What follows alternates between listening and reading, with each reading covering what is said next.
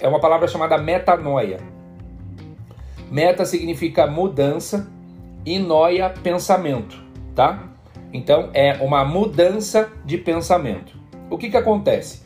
As empresas colocaram metas, né? Nem todas têm metas, infelizmente, mas algumas empresas colocam como meta que é aquilo, é como se fosse um, um ideal, um objetivo a ser alcançado.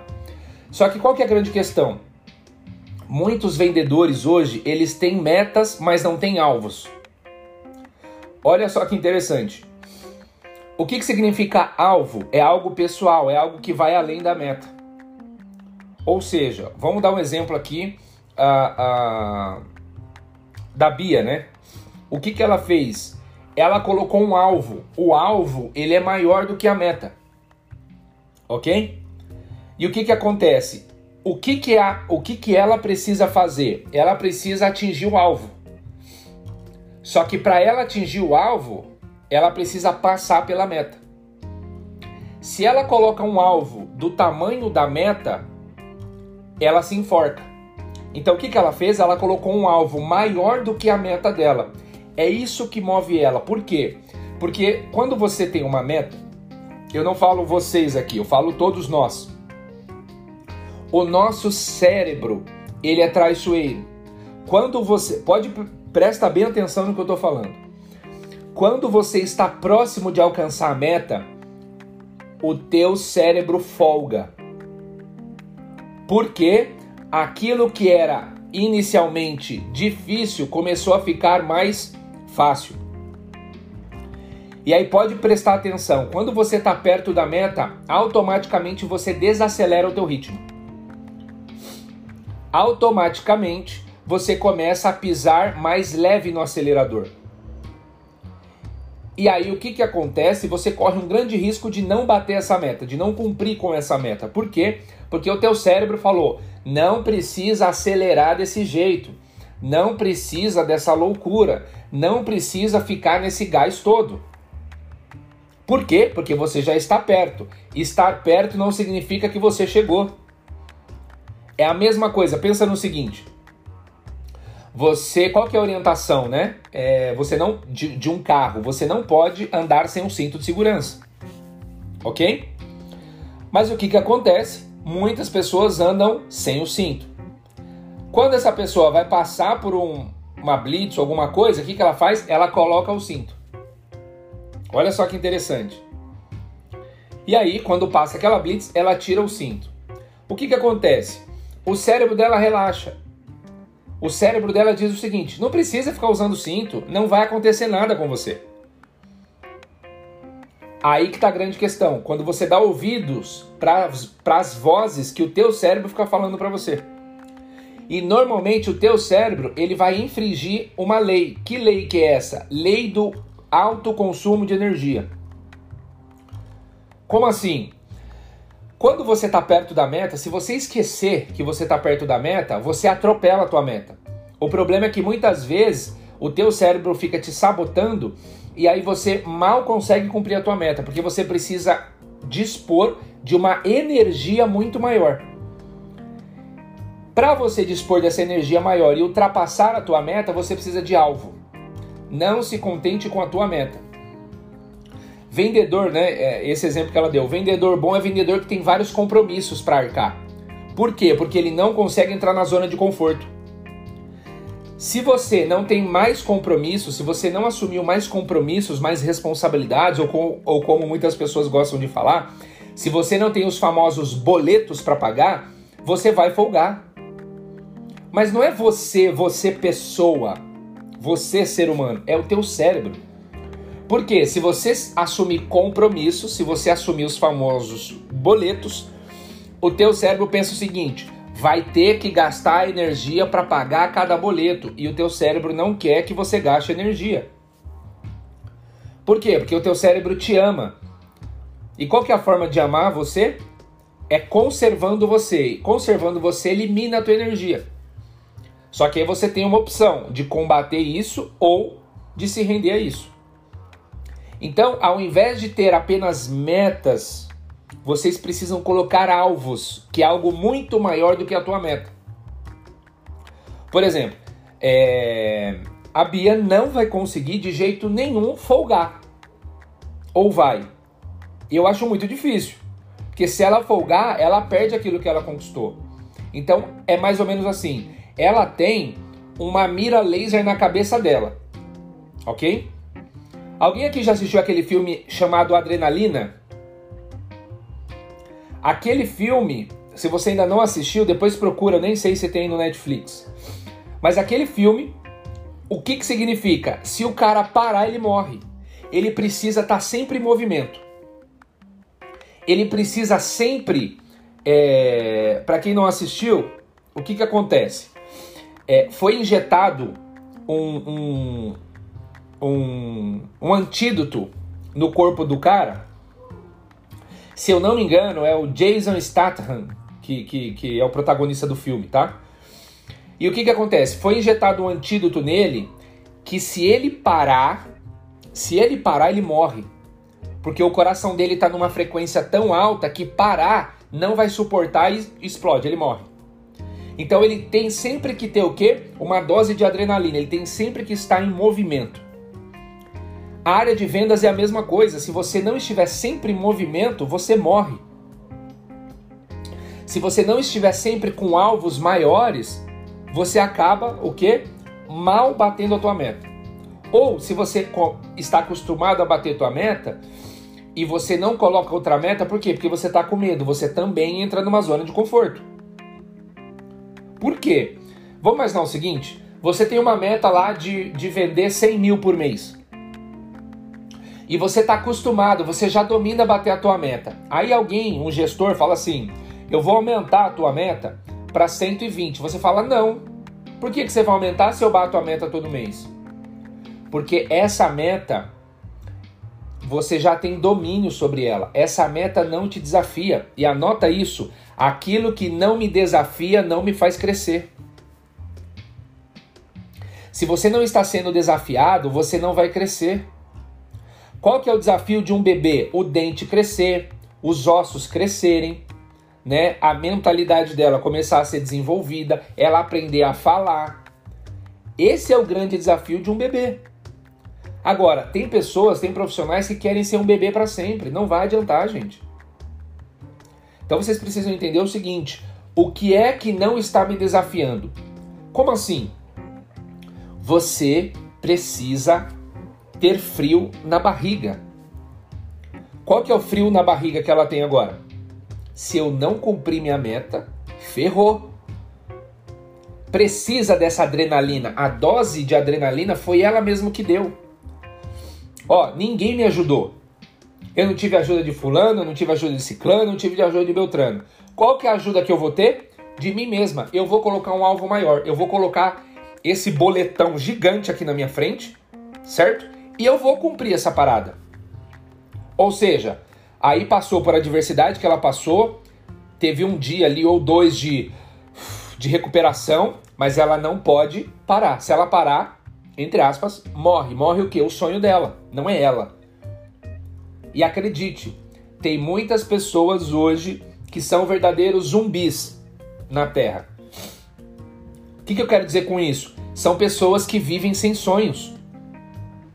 São pessoas que vivem sem alvos. São pessoas que não têm o que buscar. E quando eu entendo isso, eu entro cada semana, cada dia diferente. Eu preciso crer que todos os dias são segunda-feira. Agora, como é que você está encarando a tua segunda-feira? Eu encaro como o melhor dia da semana, porque é um dia de novidade, é um dia onde eu vou começar a realizar novas coisas, é um dia onde eu vou colocar projetos em dia, Cleiton, mas você não pode fazer isso domingo? Posso. Você não pode fazer isso na quarta? Posso. Não pode fazer isso na quinta? Posso. Não só posso, como faço. Tanto que o primeiro dia da semana é domingo, não é segunda. Tanto que o nome já começa segunda, segundo dia. Vocês já pararam para prestar atenção nisso? Segunda não é o primeiro dia da semana, é o segundo. O primeiro dia da semana é domingo. Só que, segundo o calendário, né, que foi é, alterado, entre outras coisas, o primeiro dia da nossa semana, né, É a segunda-feira. Então, ou seja, a gente já começa no segundo dia da semana, a gente já começa atrasado. Agora, quando eu tenho um mindset transformado, quando eu tenho um alvo maior e eu preciso usar a meta como trampolim, não como é, teto, entenda o seguinte: meta é piso, é onde você tem que pisar e não é um teto que vai te limitar. Então, quando você olhar uma meta e ela for maior do que você, significa que não é que a meta é maior, significa que você se apequinou diante da meta. Você que tem o poder de colocar a meta como maior ou menor. Agora, qual que é o único desafio que você tem? Eu ainda não atingi, não alcancei essa meta. Mas eu vou alcançar, porque depende única e exclusivamente de você. Essa, para algumas pessoas, é a melhor notícia. Depende somente de você. E para algumas outras é a pior notícia. Ai, caramba, depende só de mim. Eu poderia ter uma ajuda, uma, um empurrãozinho de alguém. Porque às vezes essa pessoa é dependente. Então a gente está tá retomando agora um cenário, gente, que é o seguinte. É... A expectativa das pessoas está começando a aumentar devido à flexibilização e, obviamente, daqui nas próximas semanas a gente vai ter aí a reabertura do, do, do, do mercado como um todo. Só que entendam o seguinte: reabrir o mercado como um todo não significa que tudo voltou ao normal. Vocês vão continuar ouvindo as mesmas objeções. Fulano está desempregado, fulano isso, fulano aquilo. O que, que é importante agora? É vocês não criarem expectativas erradas. Quer ver uma expectativa errada que o teu cérebro vai falar para você? Agora tudo abriu, voltou ao normal. Ó, agora a empresa abriu as portas, voltou ao normal. Aí você começa a receber essa série de objeções, você começa a ficar desmotivado. E eu já falei para vocês, motivação só te atrapalha. Motivação só coloca você para baixo. Como assim? Quando você faz uma venda, você está motivado. Quando você fica três dias sem vender, você desmotiva. Ou seja, a motivação só te atrapalha. Agora, quando você tem um alvo, o que, que você pensa? Caraca, eu fiquei dois dias sem vender, eu não posso ficar mais nem um dia a partir de hoje sem vender. Então você toma o que? Uma decisão. Decisão é mais importante que motivação, porque decisão faz você se mover. Você precisa tomar uma ação. Então você toma uma decisão, depois você toma uma atitude e depois você precisa tomar posse de uma coisa chamada determinação. A determinação não vai te fazer parar. Ela vai fazer você persistir até alcançar êxito. Enquanto você não alcançar o que você quer, você não para. Ok? Então tome muito cuidado com essa retomada, porque essa retomada ela vai trazer expectativas erradas para quem não está alinhado com o que é certo. O que, que é certo nesse momento? O desafio continua. Me perguntaram esses dias, Cleiton, você acha que. É... Eu estava até com, com, com o pessoal esse final de semana, e aí me perguntou assim: Você acha que vai mudar o jeito de vender?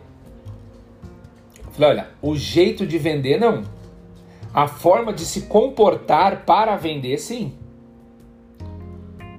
Tem muitos vendedores que não estão se atualizando, acredita no que eu estou falando, não vai mudar nada para essa galera não vai mudar nada. Tem gente que não está treinando, tem gente que não está pagando o preço, não vai mudar nada para eles.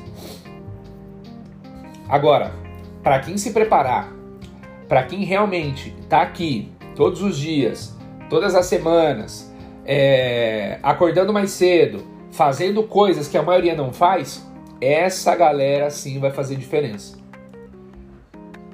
Essas pessoas sim vão ter grandes realizações e grandes conquistas. Pode ser que você não tenha tido o resultado que você gostaria, mas pensa no seguinte: quando você não tem o resultado que você quer, uma coisa você precisa estar convicto, que você plantou muito. O que, que é plantou? Que você gerou oportunidades. Elas só não foram convertidas. Então o que, que você pensa? Cara, aí que tá. Você só vai ficar mal se você tiver certo que, além de não ter tido resultado, você não plantou como deveria. Tem pessoas que me perguntam, Cleiton, é, qual é o melhor horário para prospectar? Aí eu te pergunto, qual que é o melhor horário para vender? Se você recebesse uma pergunta assim, qual é o melhor horário para vender? O que é que você é, que trabalha com vendas ia me falar? Na sua opinião, qual é o melhor horário para vender?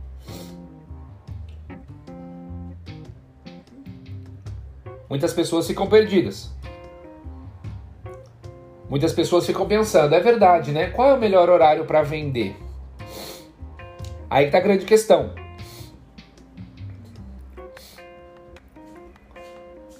Então, ó. O melhor horário para vender é toda hora. Bom, se toda hora é hora de vender, por que que para plantar, por que que para prospectar tem que ter hora certa? A hora de prospectar é toda hora. É óbvio, você não vai ficar o dia inteiro prospectando. Porque você vai ter um horário para prospectar, depois outro horário para fazer reunião ou visitar o cliente, para fazer uma proposta, um orçamento, né? Alguma coisa, mas não existe hora certa para vender. A hora certa para vender é a hora que você está preparado. E se você está preparado toda hora, toda hora você vai gerar venda. É óbvio que tem horários que são mais desafiantes de você prospectar. Aí você precisa ter uma inteligência do teu negócio. Bom, qual é o horário que eu tenho maior efetividade? Tem gente que não sabe isso. Se você não souber isso sobre o teu mercado, sobre o teu negócio, fica mais difícil. Então cada negócio tem uma peculiaridade. Eu preciso entender, fazer um estudo disso e aí eu fazer o que? Um planejamento. Ok? Então, nessa retomada, eu quero alertar vocês pelo seguinte: não criem expectativas erradas. Não estejam desalinhados na expectativa. Não é porque o comércio vai abrir que tudo voltou ao normal mil maravilhas. Mas uma coisa é fato: uma das coisas que mais vai acontecer é o quê? Jogo de barganha. Por quê? Porque os clientes sabem que muitas empresas estão, entre aspas, desesperadas para vender. E elas vão querer o quê? Ficar especulando. Aí é muito importante vocês estarem atentas em toda a estratégia que eu já ensinei para vocês. Vocês lembram? Abordagem da sondagem, né? Apresentação, interesse. Qual é o nível de interesse? É prioridade? É só curiosidade ou estou só pesquisando? Então a maioria dos clientes agora vão fazer o quê? Pesquisa. Vocês precisam tomar cuidado para não gastar energia com isso. Porque senão você vai ficar investindo meia hora para falar com o cliente e ele está só curioso. Não vai comprar agora. Então vocês precisam o quê? Fazer as perguntas chaves. Ô fulano, tudo bem? Me diz uma coisa, você já está decidido a comprar para fazer? Ou você está apenas pesquisando? Ah, eu estou apenas pesquisando. Beleza. O que é que vai ser determinante para você tomar a sua decisão? O que é que vai ser determinante? O preço, os diferenciais que eu tenho, né? O que, que vai, ser, vai ser determinante para você? O cliente vai te falar. Ah, o que é determinante para mim hoje é preço. Agora, você tem preço para passar? Se você tiver preço, você passa. Agora, se você tiver valor, você vai falar: olha, é, realmente, pelo que eu ofereço, pelo que eu tenho, é muito difícil chegar num preço baixo. Mas eu consigo facilitar o pagamento, eu consigo dividir em mais vezes. Então eu preciso entender o seguinte: o que é que o cliente quer? Ele quer preço. O que é que eu tenho para ofertar? Valor. O que, que você precisa fazer? Chutar o cliente? Não. Você precisa trazer ele para o teu lado, para o lado do valor e não para o lado do preço. E aí você vai receber muitas objeções. Ah, mas o teu concorrente está fazendo menos da metade do preço. Pois é, eu não sou meu concorrente. Se ele está desesperado para vender, eu não estou. Sabe quando as pessoas fazem aquela pergunta de querer saber da tua vida? Aí tem pessoas que colocam assim: "Estou muito bem, obrigado". Óbvio, você não vai falar isso pro teu cliente. Entende? Senão, eu tenho que tomar cuidado aqui, senão às vezes a pessoa fala isso pro cliente, tá? A pessoa chega, ah, meu concorrente está fazendo. Não, a gente está muito bem, obrigado. Não, gente, pelo amor de Deus, tá? Isso, isso, Isso aí é arrogância, tá? Não é isso. Lembra do seguinte: confiança e posicionamento, tá? Lembra disso. Posicionamento e confiança é totalmente diferente de arrogância. Ah, mas o teu concorrente, vamos imaginar que o cliente fale isso, tá? Mas o teu concorrente está fazendo menos da metade do valor. Fala, olha, eu não sei o que ele está passando, eu não sei se ele está perto de fechar, de verdade, eu não sei o que está acontecendo com ele. Mas nós não estamos nesse patamar, nós não estamos nesse nível, graças a Deus, a gente está bem. Então, eu não vou conseguir fazer isso porque isso que ele está te ofertando, na minha visão, é desespero. Eu não estou desesperado. Então, se você quiser fechar lá, não tem problema, pode fechar com ele. Pode fechar com ele. Inclusive, você vai até ajudar ele. Mas essa condição que você quer é inviável. Eu não consigo praticar. Olha como você foi cordial, como você foi gentil e você deu livre escolha para o cliente. Você não ficou implorando. Não, compra comigo. Sabe o que é o pior? Às vezes o, o, o vendedor, o consultor, ele vai lá e fala com o gerente. A gente consegue cobrir a oferta do concorrente? Aí vira o quê? O famoso leilão nós não somos leiloeiros. Você não pode ser um profissional leiloeiro, senão você tem que trabalhar com leilão. Ok? Vamos lá, as dúvidas. Muitos clientes nunca fizeram aquele. Tra... Ah, nunca fizeram, ok. Não sabe o valor normal do produto. Quem está pesquisando agora acha o valor normal.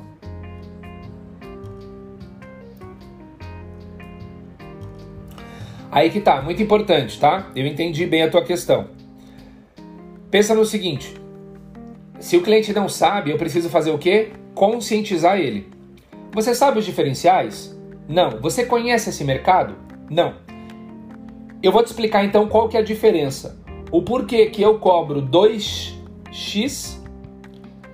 Falei igual carioca, né? Por que, que eu cobro 2x e por que o concorrente cobra 1x? Nesse momento você tem que vender o que? Valor, os diferenciais. Então, eu tenho um produto assim, eu tenho um produto assado, os profissionais são assim, os profissionais são assado. Esse é o diferencial, a minha estrutura é essa. Você conhece a estrutura? Então faz o seguinte, antes de você tomar a decisão, conhece a estrutura primeiro. Porque aquilo que, tá sa... aquilo que te parece barato hoje te sai caro amanhã. Então lembra do seguinte: esse investimento que você está fazendo, você não está fazendo na minha empresa, você está fazendo em você. Ou seja, você acredita que você vale mais ou vale menos? Não, eu valho mais. Pô, que bom que você entende o teu valor. Então você precisa investir mais em você. Você é uma pessoa mega importante. Investe mais em você, poxa. Então é um nível de conscientização. E quando eu conscientizo o meu cliente, o que, que acontece? Ele pode até não comprar comigo. Mas a primeira coisa que ele vai falar, naquela empresa, os profissionais são muito melhor do que essa que eu comprei. Ele vai fazer essa autoanálise, ele não é bobo. Os clientes se fazem de bobo para enganar os espertos. Anota isso aí. Os clientes se fazem de bobo para enganar os espertos. Mas na verdade ele não é bobo, ele também é esperto. Só que ele se finge, entende? Então olha só, é, essa retomada ela vai exigir muita inteligência, tá? Muita inteligência. Inteligência, percepção e sensibilidade. Quando os clientes começarem a entrar em contato com vocês, ou vice-versa, vocês precisam ter sensibilidade. Percepção. Cara, essa pessoa quer mesmo isso aqui? E a inteligência de saber, eu vou investir tempo e energia com esse potencial, com esse prospect, ou não, eu vou para o próximo. Quanto mais energia você gasta com quem não deve, menos energia você tem para investir em quem precisa. Anota isso aí.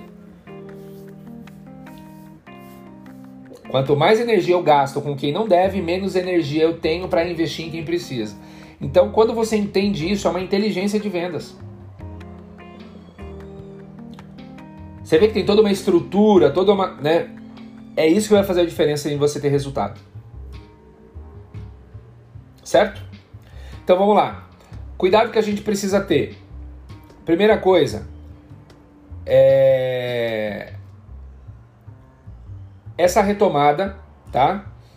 Ela, você tem dois perfis, tá? O perfil que ainda está inseguro, que ele não quer sair, não quer frequentar outros lugares. E aquele perfil que, assim, não via a hora de flexibilizar para ele chutar o balde e poder sair. Aí que tá. Você tem o perfil de cliente emocional e você tem o perfil de cliente racional. Como é que eu trabalho com cada um deles? Quem sabe me dizer isso aí? Como é que eu trabalho com o racional e como é que eu trabalho com o cliente emocional? Um apela para a razão e outro apela para a emoção. Como é que eu trabalho, como é que eu atuo, como é que eu desenvolvo estratégias com cada um deles. Primeira coisa, eu preciso entender o, quem é o cliente racional, quem é o emocional. Quem sabe me dizer isso aí?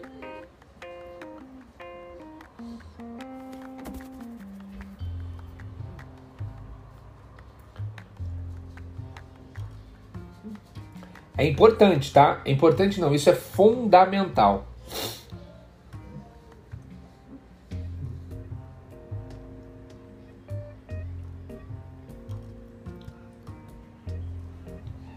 Vamos lá.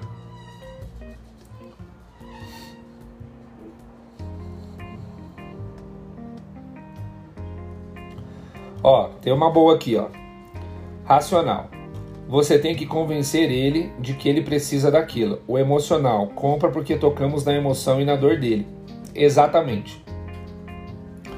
Na verdade, o, o, o, o racional, você precisa influenciar ele. Podem ir digitando aí que eu tô vendo, tá?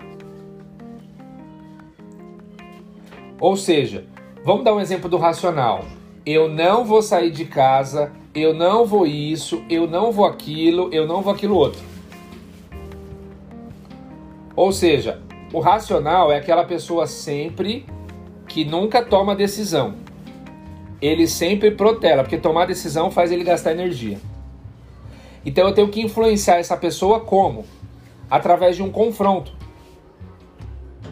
Olha só, você já perdeu alguma oportunidade como essa? Já. Aí eu te pergunto, até quando você vai perder oportunidades por conta disso? A racionalidade, na verdade, você pode perceber, muitas vezes as pessoas racionais, elas têm um intelecto mais avançado. O racional, ele tem um intelecto mais desenvolvido, ele é mais intelectual. É a mesma coisa você pegar um empreendedor e você pegar alguém de exatas, ok? O empreendedor normalmente ele é mais de humanas, tá? Então ele tem um emocional mais aflorado. O cara de exatas, o profissional de exatas, com ele tudo é número. Não, se não tem esse número aqui, a conta não fecha. Por exemplo, se a Bia fosse falar com um profissional de exatas, ele ia falar: mas você, você vai pagar é, é, esse boleto que você tem alto sem você ter um salário fixo? Você vai pagar ele só com comissão? Você é maluca. Isso é o que? Racional. O racional ele não enxerga um palmo além da, ele não enxerga além de um palmo à frente dele. Ok? O que, que eu quero dizer com isso, gente? Não é criticando a pessoa, não. É, é um comportamento, é um perfil. Por quê? Porque normalmente ele confia mais em processos do que nele mesmo. Então o racional ia falar o seguinte: Bianca, eu no seu lugar não ia comprar esse apartamento, não. Vai que alguma coisa dá errada. Meu filho, as coisas já dão errada, é você que tem que fazer dar certo. As coisas já vão dar errado. Agora, se você ficar parado e não mudar o cenário, acabou. O que é que você vai fazer apesar das coisas darem errado? É o que ela fez. Fui assaltada, me levaram isso, me levaram aquilo. Ficou mal ali, se renovou, não interessa. Podem levar meu celular, podem levar minha moto, podem levar é, é, é, minha bolsa, mas não levam meu conhecimento. Isso aqui eu vou reconquistar tudo de novo, porque é isso aqui que vai me gerar receita. Não é a moto que gera receita, não é o carro, não é o celular, não é isso. O que gera receita é o que eu sei e o que eu coloco em prática. Então, ou seja, o racional, ele só toma uma decisão, agora que eu vi o da Malu, quando ele vê alguma coisa extraordinária. Quando é uma coisa que ele não consegue falar não. Então, o racional é aquela famosa pessoa, você tem que manter os pés no chão. Meu amigo, eu quero voar. Como é que eu quero manter os pés no chão? Eu tenho que voar. Eu não posso ser lunático. Sabe aquela pessoa que viaja na maionese? Não é isso. Mas, por exemplo, o que, é uma pessoa empreendedora? É essa visão que a Bia teve. Cara, eu já sei o que eu tenho que fazer. Eu preciso botar a mão na massa. Eu preciso vender 2 mil por dia. E é isso que ela está fazendo. Vendendo 2 mil por dia. Isso é emocional? Não, isso é decisão. Quando você toma uma decisão, tem uma ação e é determinado, acabou porque ela não pode voltar atrás. O compromisso que ela assumiu não dá para voltar atrás. E essa é a melhor parte da vida. Quando você toma a decisão que não dá para voltar atrás. Sabe por quê? Porque o nosso cérebro é covarde. Ele toda hora quer ficar sabotando você para voltar atrás. Eu tenho certeza que vira e mexe vem uma vozinha. Olha, eu não sei não, hein? Mas eu acho que você se precipitou. Ó, oh, esse mês está mais desafiante. Será que você vai dar conta de pagar? Gente, ninguém prevê o futuro, não. As pessoas fazem assim. Eu não vou me comprometer porque eu não sei o dia de amanhã. Cara, mas é melhor você morrer lutando do que você morrer sendo um covarde. Ninguém sabe o dia de amanhã. Qual é o melhor dia da nossa vida hoje? O que é que eu vou fazer hoje para realizar os sonhos que eu ainda não vivi? É isso que você tem que focar em fazer. Agora, não se comprometer vai te fazer não avançar e não crescer. Por quê? Muitos aqui se comprometeram com faculdade. Quem aqui terminou a faculdade, fala eu. Coloca aí. Eu terminei. Eu concluí.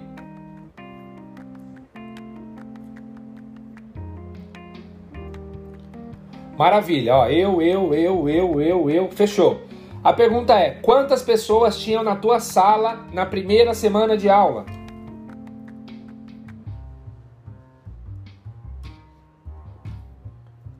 60, 70, vamos falar de São Paulo, 60, 70 pessoas. Aí eu te pergunto, né, 40, 50, enfim. Aí eu te pergunto, quantas pessoas concluíram? Ó, 30 pessoas concluíram.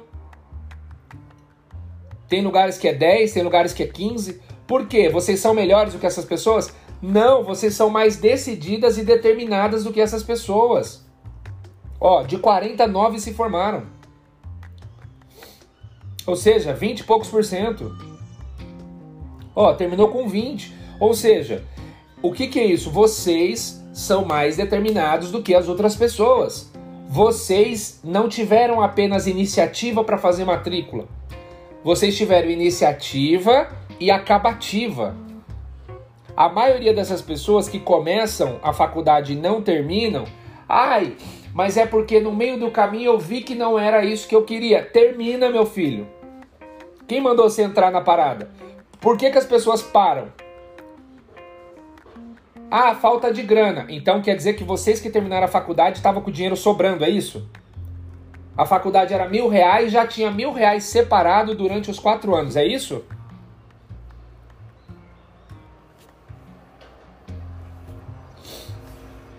Ou não? Vocês tiveram que correr para conseguir o dinheiro. Pode ser que tenha alguém que fala assim: ah, o meu pai pagou, a minha mãe pagou, mas ele não tinha o dinheiro separado da faculdade, ele teve que ralar para poder possibilitar você de fazer a faculdade. O que, que eu quero dizer? Quem termina a faculdade não é que tem dinheiro, é que tem decisão, porque tem gente que tem dinheiro e não termina. Quantas pessoas vocês não conheceram que tinha uma condição financeira boa, o pai pagava, dava carro para ir para faculdade, dava uma série de coisas. Precisa comprar livro, a pessoa bancava. Precisa imprimir o material, a pessoa, eu ajudo. Aí você olha, a pessoa não termina. Você fala: Meu Deus do céu, eu queria ter tido essa oportunidade e não tive. Mas por que a pessoa não terminou? Porque ela não tem decisão, gente, de terminar tudo que começa. Ai, Cleito, mas eu não tô gostando. Quem mandou se matricular? Essa é a questão. É a mesma coisa. A pessoa foi lá, é, é, teve filho. Ai, mas é muito difícil ter filho. Consegue colocar ele de volta no, no, no, na barriga? Não consegue, meu amigo, vai ter que criar. Infelizmente, alguns não têm coragem, não bate no peito de assumir responsabilidade e acabam abandonando as crianças. Eu não julgo essas pessoas, só que elas não têm decisão de começar e terminar o que começa. Por que, que eu estou falando tudo isso? Porque isso tudo tem a ver com venda. Tem pessoas que começam uma tratativa e não termina. Termina. Você já sabe o que vai receber? Não, mas termina. Mas termina mais rápido, não precisa levar muito tempo. E aí, nesse momento, o que, que a gente tem que fazer? Pegar esses clientes que são racionais e fazer ele terminar. Fazer ele tomar uma decisão. Então, o que, que eu vou fazer? Eu vou influenciar ele. Por quê? Porque às vezes o convencer, gente, às vezes o convencer é muita insistência, não é persistência. Então, de tanto você bater na tecla, o cara se cansa, teoricamente, e vai comprar. O que, você tem que fazer? Quais os benefícios que você vai ter de tomar a decisão agora? Olha a influência. Você vai pagar menos, você vai ter uma condição facilitada e você vai ter uma data prévia para fazer isso, para resolver esse problema, para resolver essa dor. A minha pergunta é: há quanto tempo está doendo isso? Há quanto tempo isso te incomoda? Ah, tem um ano. E por que raios que você não tomou uma decisão ainda? Por que, que você ainda não foi resolver o problema? Porque essa pessoa, ela nunca acaba o que começa. Ela tem um péssimo vício, um péssimo hábito, protelar. Procrastinação. Já ouviram essa palavra? O que, é procrastinar? Tudo que você tem que fazer hoje você faz depois. Então você tem que influenciar o teu cliente a parar de ser um procrastinador. Como? Mostrando os benefícios que tem tomar uma decisão agora e não depois. Uma das formas é o seguinte: tem uma dica que é bem legal. Me diz uma coisa, você é uma pessoa que gosta de economizar dinheiro? Ou você é gastão? Ou você é gastona? Não, eu adoro economizar. Pois é, se você deixar para comprar depois, você vai gastar dinheiro. Então eu não entendi o que você quer dizer. Porque você diz que gosta de economizar. Se você comprar agora, você economiza. Se você comprar depois, você gasta mais. Ou seja, você coloca a pessoa numa famosa sinuca de bico. A pessoa vai falar: caramba, é mesmo. Não, mas sabe o que, que é? Eu não sei como é que vai ser o dia de amanhã. Falar, eu também não. Eu não sei nem se eu vou estar vivo amanhã. O que eu sei é qual é o melhor que eu posso fazer hoje. É isso aqui. Tá bom, amanhã. Quando chegar amanhã a gente vê. O problema é que as pessoas sofrem por ansiedade. Ah, mas eu não sei como é que vai ser os próximos dias. Meu amigo, eu também não sei. O que eu tenho que fazer, eu vou fazer hoje. Por quê? O amanhã vai chegar para alguns e para outros não. Ó, Infelizmente, tem pessoas que não viram hoje clarear. Infelizmente. E aí que tá, a pessoa deixou uma decisão para tomar hoje, não tomou ontem. Não chegou. Nossa, parece que é um pouco forte. Não é forte, gente, é a pura realidade. É que a gente fica maquiando as coisas. Fica escondendo, sabe? Então vocês têm que ser influenciadores dos seus clientes. Vocês têm que influenciá-los a tomar decisão. Falou, o que é que te impede de tomar decisão agora? Ah, porque eu não sei como vai ser amanhã. Tá bom. Chegou amanhã, tá tudo igual. O que, que, que vai acontecer? Faz a pessoa se imaginar no cenário que ela está colocando objeção. Vamos imaginar que agora é o mês de julho, tá tudo liberado, tá tudo aberto, né? E a tua empresa mandou você embora. O que, que você vai fazer da vida? Ó, eu não estou desejando que você seja mandado embora. Eu apenas estou aqui mostrando para você o seguinte: caso isso aconteça, quais as decisões que você vai tomar? O que é que você vai fazer? Não sei, vamos pensar junto então. Gente, os vendedores que mais ganham dinheiro, que mais são remunerados, são os que mais resolvem problemas. Não é o que vende, gente. A venda é consequência da solução do problema. Vocês estão conseguindo acompanhar? Coloca um eu tô para eu saber. Então, quem é muito remunerado em vendas é que você tem uma grande capacidade de resolver problema. Um remédio que resolve muita dor, ele é mais vendido automaticamente. Faz sentido para você?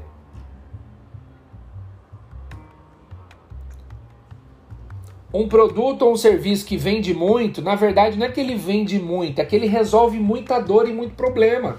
A consequência é o quê? Encontrar muitas pessoas com essa dor e com esse problema e essas pessoas quererem a solução. Então, venda não está atrelada a produto ou serviço, está atrelada ao quanto você resolve um problema ou uma dor. Então, se vocês se especializarem cada vez mais em resolver dores e problemas, a consequência é que vocês vendam mais que vocês performem mais, mas a dor do cliente está sempre na mentalidade, nunca no corpo e na alma. Por quê? Porque tudo começa no que ela vive. Só que o que, que ela vive é reflexo do que? Daquilo que ela pensa. Olha que louco isso. Tem pessoas que pensam o seguinte: ah, eu não preciso viver essa coisa, ficar buscando aí ser rico, ser milionário.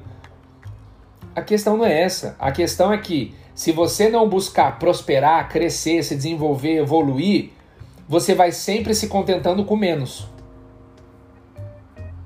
Como é que você vai ajudar alguém? Pensa no seguinte: tem pessoas que falam assim, é, é eu não preciso de tudo isso aí não.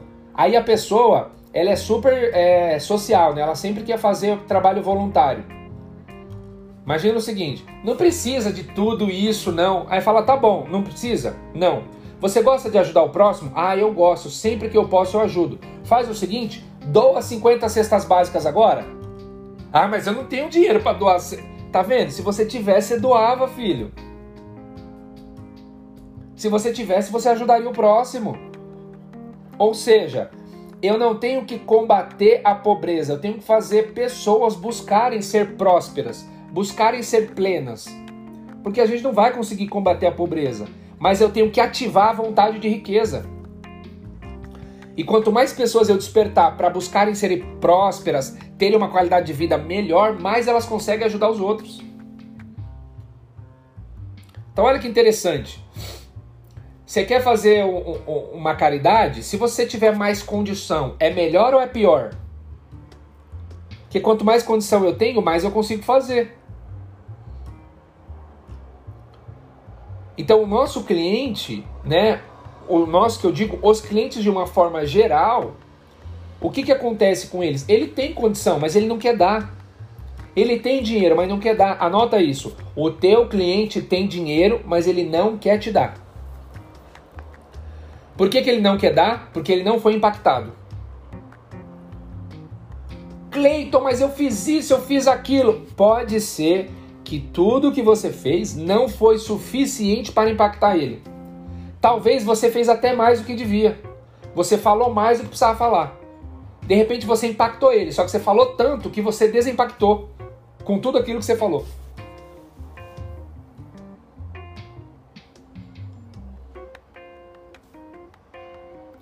Até o que chega para pesquisar. Gostei da tua, da tua pergunta. Até o cliente que chega para pesquisar, ele tem dinheiro, mas não quer dar. Porque é o seguinte, se a gente fosse fazer um exercício, coloca um investigador atrás desse cliente durante 30 dias. Eu duvido que ele não vai gastar muito mais do que aquilo que ele precisava comprar com você. Eu duvido. O cliente vai sair dali, vai passar, vamos pensar num cenário normal, sem essa pandemia, tá? Ele vai passar ali na tua loja. Ah, eu tô só pesquisando. Aí é horário do almoço, ele vai no restaurante e gasta 50 reais no almoço. Depois ele passa no shopping. Depois ele vai pro happy hour com os amigos. Só nessa brincadeira já foi 300. Final de semana ele foi no shopping com a família. Já gastou mais uns 250. Você tá entendendo? Então a questão é a prioridade que o cliente tem para investir no produto ou serviço que ele precisa. E óbvio, a gente não vai vender para todo mundo. Mesmo se você é um vendedor, uma vendedora que performa muito bem, você não vai vender para todo mundo. A grande questão é, não é que você tem que vender para todo mundo. Agora, o maior número de pessoas que você contactar, você tem que vender. A tua performance tem que ser alta. Então, de 10 clientes eu vendo para 3, eu vou buscar de 10 para 4. Consegui de 10 para 4? De 10 para 5. Consegui de 10 para 5? De 10 para 6. Consegui de 10 para 6? De 10 para 7. O de 10 para 8 e para 9 é possível, mas você não vai conseguir sempre. Tá? Porque segundo estudos, um vendedor de altíssima performance, ele tem um aproveitamento de 60 a 70%. Mais que isso, é como se você quisesse vender para todo mundo e você não vai. E aí você vai se frustrar. Ok? Então até o cliente foi pesquisar, ele tem grana, mas ele não quer dar. Ele não está disposto a pagar o preço. Eu vou dar um exemplo aqui para vocês, tá? Pessoal, eu estou passando por uma situação bem complicada nesse momento e eu preciso de 10 mil reais em 5 minutos. Quem de vocês tem para me emprestar? 10 mil em 5 minutos. Quem tem aqui para me emprestar? Fala eu tenho. Quem não tem, fala eu não. Agora eu quero ver quem que vai ser generoso comigo. Ó, eu tô querendo também. eu tô querendo, eu não, beleza? Tá? Aí vamos imaginar que você escorregou aí na tua casa, tá? Ou no trabalho, se você estiver no trabalho. Você caiu e quebrou os dois dentes da frente. Isso. Beleza? Aí você foi no dentista, ele falou: Ó, vou ter que fazer uma cirurgia, vamos ter que colocar uma prótese aqui, um implante, tá? Custa 10 mil. A minha pergunta é: você disse que não tem dinheiro para me emprestar, você vai ficar banguelinho?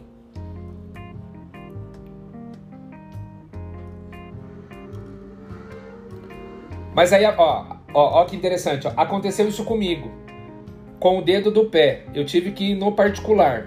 Você tinha dinheiro? Quem foi que mandou? Letícia, né? Você tinha dinheiro, Letícia? Não tinha, claro que não. Tá, e o que, que você fez então para arrumar o dedo?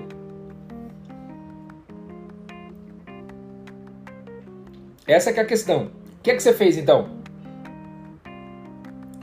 Ó, eu fiz a parcela e tô tendo que arrumar um jeito de pagar.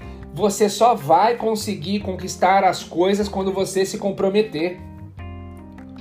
As pessoas não têm as coisas porque ela tem, ela tem medo de se comprometer. Ó, isso é com tudo na vida. Por que, que as pessoas não querem casar? Porque tem compromisso, ela vai se comprometer com outra pessoa. Por que, que a pessoa não quer comprar um carro melhor? Porque ela não quer se comprometer com o custo que vai ter o carro. Por que, que a pessoa não compra um apartamento? Porque ela tá com medinho de se comprometer de pagar apartamento. Por que, que a pessoa. Gente, para de ter medo das coisas. Você é maior do que o seu medo. Agora, por exemplo, ela teve que quebrar o dedo para ela ver que ela vai ter que dar um jeito. Ou seja, às vezes tem coisa que vai acontecer na tua vida para tirar você do lugar que você tá e te fazer para um patamar maior. Isso mostra para você o seguinte: quando eu quero, eu faço e eu posso. Entende? Óbvio, não é bom quebrar o dedo, não tô falando que é legal. Mas, por exemplo, quem aqui ia ficar banguelinha sem os dois dentes da frente? Fala pra mim. Eu ia ficar, Cleiton, pra mim não tem problema nenhum. O que são dois dentes também, né? Meu, duas janelinhas, você quando era criança você ficou com janelinha. Por que que adulto tem problema? Claro que não, ficar banguelinho não tem problema, meu. Super normal. Sim ou não? Não, jamais. você entende? Agora, por que, que você não ia ficar? Porque a prioridade é você cuidar da tua imagem, gente. Agora, o que, que você ia fazer para arrumar os 10 mil? Você ia pegar emprestado, você ia parcelar, você ia vender alguma coisa, você ia dar um jeito. Quem não dá jeito de resolver problema, dá desculpa para não resolver o mesmo. E quem é bom em dar desculpa, não é bom em mais nada. Nem precisa ser bom para mais nada, né? Se você já é bom em dar desculpa, esquece. Não precisa ser bom em mais nada. Então entenda o seguinte: nesse momento a gente vai ter que fazer o quê? Canalizar a energia em tudo aquilo que eu entenda que vai gerar resultado. seja por telefone, seja pessoalmente. Por quê? Porque tem lojas ainda que não abriram. Entende? Então, se tem essas lojas que ainda não abriram, o que, que eu vou fazer? Bom, se a minha loja ainda não abriu, eu tenho que focar o quê? Prospecção, telefone. Se a minha loja já abriu, eu tenho que focar o quê? No presencial. Entendendo o quê? A dor desse cliente. Ok? Então, galera, é, entenda o seguinte: inteligência nesse momento, percepção e sensibilidade. Você precisa estar sensível para perceber se o cliente quer realmente comprar e resolver o problema dele ou não. Você precisa perceber, esse aqui é o famoso curioso ou comprometido. Qual que é o cliente curioso? Vai ficar só sondando. Tá, mas você tem interesse em fechar? Não, eu estou só pesquisando. Aí você coloca o valor de tabela acima. Ó, para quem pesquisa, essa é a tabela. Para quem quer fechar, eu tenho uma condição diferenciada. Inteligência. Ser ágil, perceber rápido as coisas. Senão isso vai comprometer o teu resultado. Fechado? Então é isso, tá? É isso que eu queria compartilhar com vocês hoje. E tamo junto. Fica com Deus, um grande abraço e até a próxima.